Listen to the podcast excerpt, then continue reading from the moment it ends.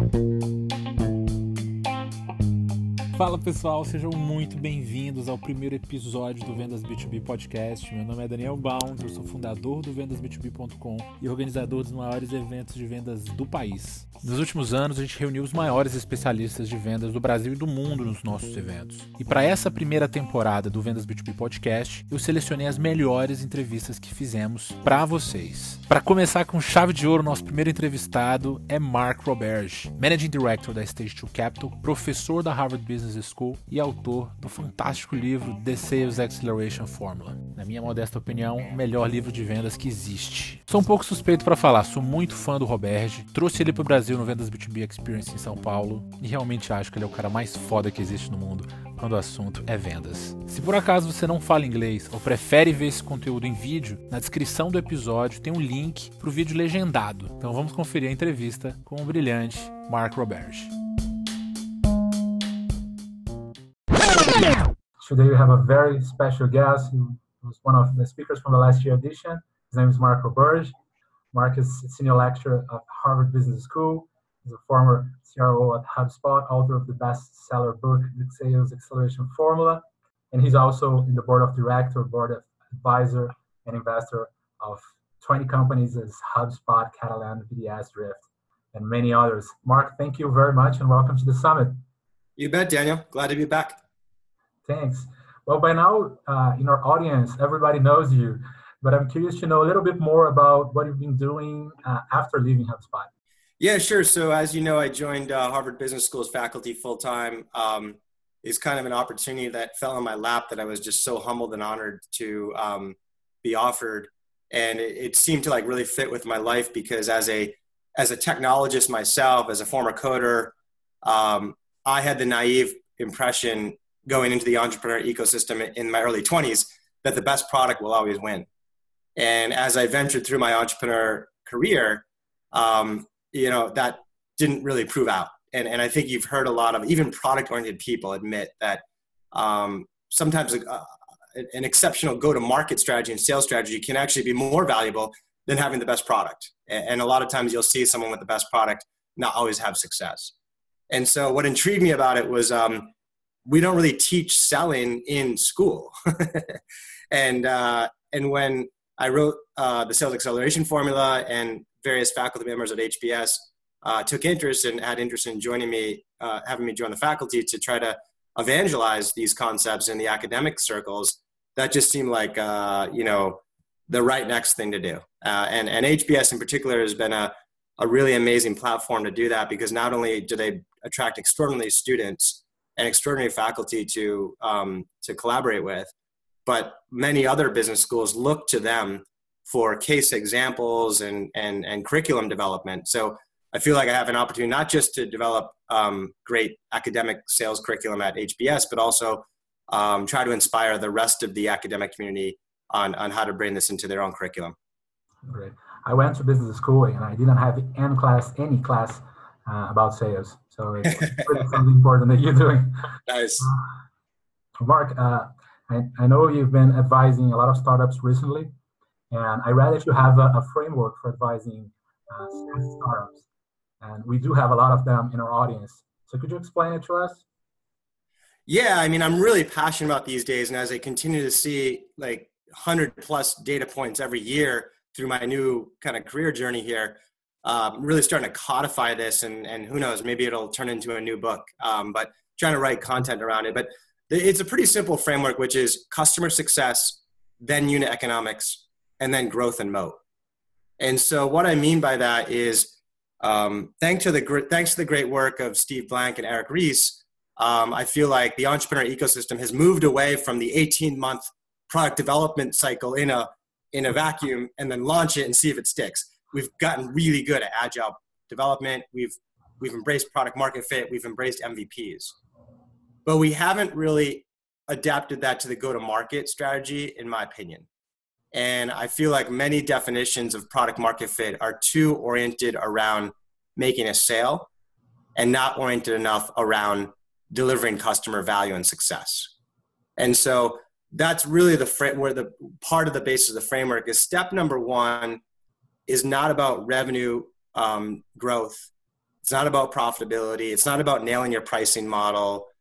Uh, it's not about figuring out your ideal distribution strategy. Step number one of a startup, once you've gotten through the, the product MVP development, is can you put 5, 10, 50 customers in your offering on your product and three months later, six months later, have 90% of them being like, it did what you said. Like everything you pitch me in terms of value, I, I got it. And don't ever take this away from me. And so that's the first step that needs to be um, achieved. And it's very hard to achieve that. But when you get distracted by these other things like profitability and all this other stuff, you limit your ability to achieve that. Oftentimes, companies will band aid a lack of customer success with revenue growth.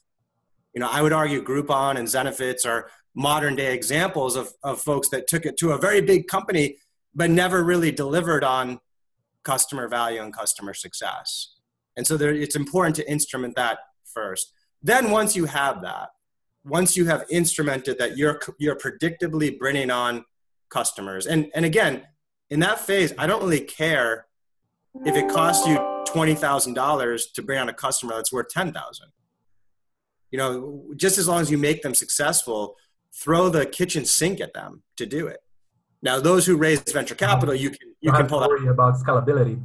yeah, point. don't worry about scalability. Don't worry about optimizing your price. Price it for commitment. Don't worry about a compensation plan. You hire a very different type of salesperson at this stage. It's it's more of an innovator, product manager type. Don't don't work with partners because they're going to put a bridge between you and the customer, and you're going to lose that learning loop, right? So so there's a whole you know framework to to or, or methodology to running this and if you've raised venture capital, you can afford to run at a loss. If you haven't, you just have to work through blood, sweat, sweat and tears. You know that, that 80 to 100 hour work week. That's where your your your lack of profitability comes in. And then once you nail that, then let's move to unit economics, right? So now you've proven that you can bring people on successfully. Now let's figure out a, a scalable business model um, before we scale, right? So in SaaS, we talk about LTV to CAC ratios and payback. In in more you know legacy models you might talk about like gross margin uh, you know uh, operating margin that kind of stuff. But you've got to figure out a way that if what you have going on if you 100x that will you have a successful model? And that's where we have to start thinking about pricing model and compensation plans and lowering CAC in our distribution model and what our marketing model will be and what type of salesperson we'll hire and all that kind of stuff once you've nailed that, Mark, people love uh, benchmarks. So, do you think the the LTV to CAC ratio uh, of three is uh, it's a good benchmark to to look for? Yeah, that's what you see a lot is three to one uh, payback period, twelve months or less. And there's a magic number concept, which you, which, which I think Bessemer was the first to come up with. That um, uh, you look for like 0.8 or above. You can Google those terms and, and study them. They're a bit um, they're a bit uh, quantitative, but you can check those out. And so once you nail that second step of customer success, now you're ready to scale. Right? And you've got to make sure you keep an eye on customer success and unit economics as you scale because you're going to be adding a salesperson a month, two salespeople a month, whatever. Is doubling your marketing spend every six months, and it's very easy for the wheels to come off, and you want to know very early if that's going to happen or not.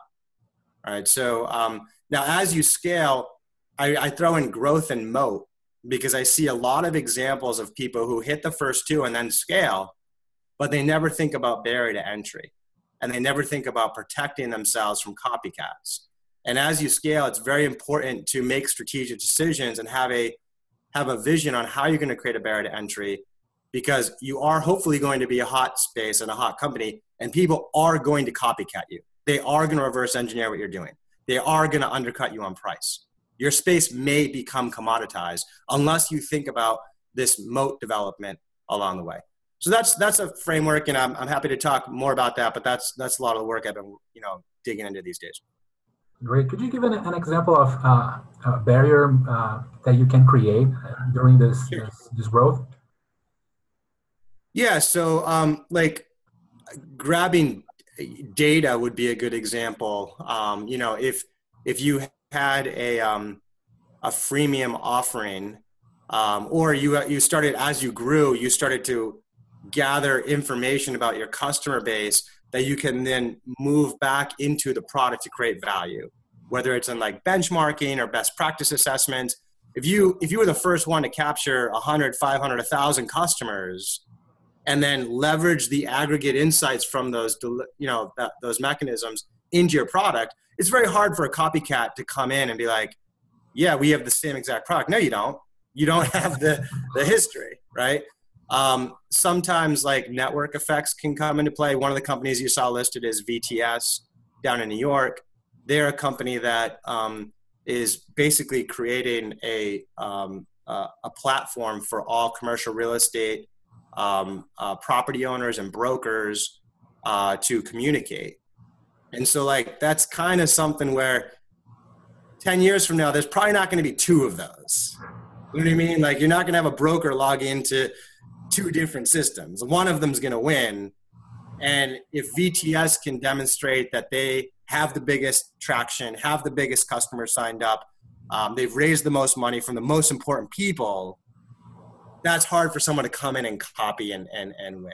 For HubSpot, it was inbound marketing. You know, creating a meme, the whole play bigger, blue ocean is a great way to do it. It's like we came out we you know the company came out and, and evangelized inbound marketing created a new word and it took off and five years later tons of people tried to come in and say hey we have an inbound marketing software platform too it just helped us because we had the whole first page of google we had the linkedin group we had the conference we had the book we just when you did inbound marketing you did it with hubspot right so that's another popular way to do it great examples thanks yeah. Uh, Mark, you, you wrote an article in 2016 from HBR called "A Recession Doesn't Mean Your Startup Can't Grow." Uh, in that time, the U.S. economy wasn't stable, and you said a down economy is the best time to build a sales team. Brazil is going uh, through a tough time right now. Uh, could you tell us what you meant back then? Yeah, because we went through it with HubSpot. I mean, when I wrote the article, we didn't know where the economy was going to go. It actually flipped back. It was great which is great, but it, it, made the article less relevant. but it was it was awesome. You know, it, it, we lived through it in 08 at HubSpot. It was our second year, first year being in business, and it was a very bad economic time in the U.S. And I'd heard in my own business school studies that amazing companies like Intel and Apple and others were built in down economies, and it was actually there was a theory on that was an advantage, and I certainly live that as an operator because when the economy is down, number one, you don't get away with a nice to have value prop. Everyone's budgets are cut. And you're only going to survive if you are solving a critical problem with a must have solution. And that was huge for HubSpot. I mean, everyone cut their budgets and they were like, let's get sales going. And we just happened to have a value prop that was a must have at that point. That's number one. Number two, um, the competition for talent is just much easier. I mean, in a rocking economy right now, I mean, there are so many startups that are funded. There are so many people who are getting funded. And then big companies are overpaying for people because this is it's really hard to find talent. But in a down economy, there's layoffs. Um, startups aren't getting funded. VCs can't raise money. They're not putting money to work. There's all these hiring freezes. There's a lot of talent out there. And then furthermore, the only, the talent you have is easy to retain and motivate you know, in a, in a really good economy, people get a little spoiled. They're getting calls every week from recruiters, like more money. Well, you know, and they might be distracted and like have a high, you know, they're in a down economy, they're psyched to have a job. They're psyched to be working at a hot company and they're going to go above and beyond to, to perform. Right. So there's just a lot of advantages um, that we are able to use. I think we benefited greatly. And, you know, I know it's tough in Brazil now, but maybe that's the you know that's the upside to the situation is this is a great time to to build a company arguably yeah we're happy to, to take advantage of it uh, and mark another topic that is uh, there's a lot of people discussing here in brazil right now is it's about specialization of, of sales teams uh, when should we have or not a bdr or sdr uh, function and I've seen you talking about organizing a structure around a buyer persona rather than, than go-to-market function. Uh, so what, what's your perspective on specialization and when and who should do it? Yeah, it's always a very challenging um, question. Um, you can specialize a- along a couple different dimensions. The popular ones are um, the the buyer type, like by industry, tech, financial services, healthcare. You could do it by the buyer size, enterprises versus small business. Uh, you can do it by the the stage of the sales process, like having BDRs versus account executives versus uh, customer success people. And you can actually do it by lead source. You can have an inbound team, you can have a cold calling team, you could have a channel team, right? So it gets really confusing when you start considering all of those. Um, I personally, in the beginning, I mean, this this gets back to the you know customer success, unit economics growth. This is more of a unit economics issue. In customer success, you don't want to spend. You, you need to have someone who's kind of full cycle. Um, I'd all I'd even be hesitant to start with BDRs because it's very difficult to take them away. But then as you start to scale like a full cycle individual, you can start to experiment with different uh, specialization techniques. And it's very hard for me to answer that question um, generically um, because it, it, it really depends. I would just encourage you to not copy someone else's, like a friend's model right off the bat for yours because it is so contextual. I'd encourage you to start full cycle um, and then start adding people and as experiments to see if it makes it better. Especially true for BDRs, right? Like once you introduce BDRs, there's no going back. It's very difficult to go back because you've essentially spoiled the reps. And so what I do is probably scale to three or four people, salespeople. They're going to complain all the time about having BDRs. They want BDRs. Believe me. You'll have all these PowerPoints on why they need BDRs. And when it's time, if you if you think it's right for you, introduce a BDR with two of your best reps and see if they can perform a, a level ahead that makes it worthwhile for the company. Because by the way, you're already starting with some negatives in the sense that add, that adds some complexity to the business and it adds friction between your customer and your best people. Right now, you're having your prospect talk to a usually a 22 or 23 year old junior seller yeah. as opposed to your best salesperson. So right off the bat, you've got a couple negatives. Um, but that said, you know they're they're commonly used. I used them as well. It's just um, go carefully in, in, that journey. Great, uh, Mark. You you created a framework in HubSpot called GPCT. Uh, before that, IBM created BANT. Uh, Neil Rackham created Spin, and there's many others around. Um, we have a lot of Brazilian companies adopting GPCT right now, and we are always discussing when to use one framework or another. Uh, some say that if you're doing an enterprise sale, budget is critical. BANT could be a good option because you qualify budget from the beginning. If you're solving a problem, a pain, or something that people are feeling every day, SPIN could be a good option because you go and implicate the problem and make it feel uh, bigger the problem.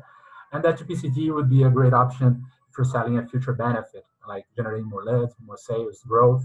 Uh, what do you think about that? Uh, is that a contextual choice? Uh, they somehow complement each other, or GPCT works? Uh, do you think works in any context? Yeah, I'm really glad you're asking this question. I have I probably haven't talked about it enough.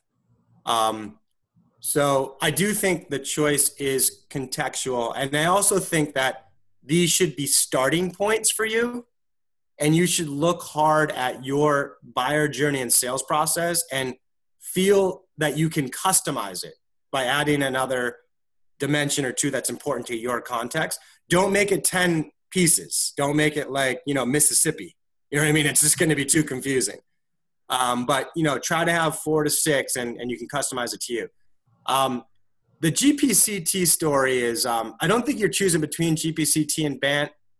Um, Pete Caputa actually appended to GPCT. He said GPCT BA.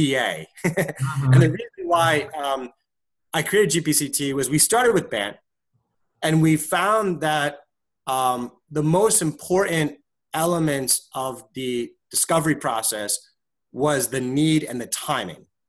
And mentally, because they came at the end of BANT, salespeople put them at the end in terms of like, when to they, they'd start off like so do you have budget? And are you a decision maker? Because that's the order.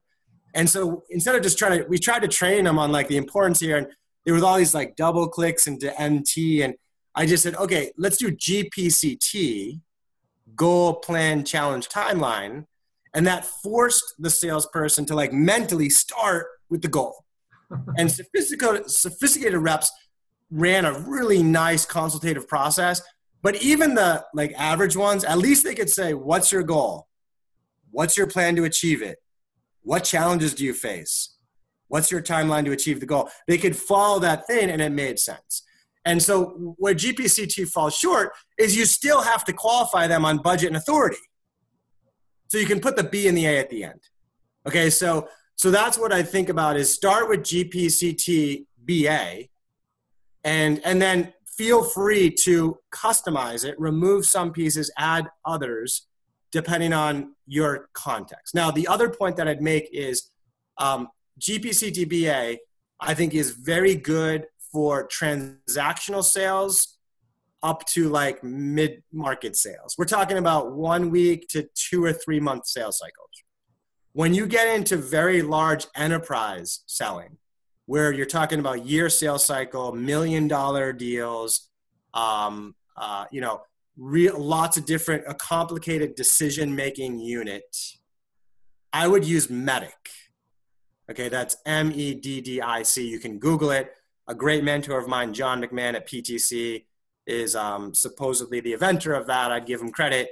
Um, that's a really good one for big deals. Okay, so that's what I think about big deals. Use MEDDIC.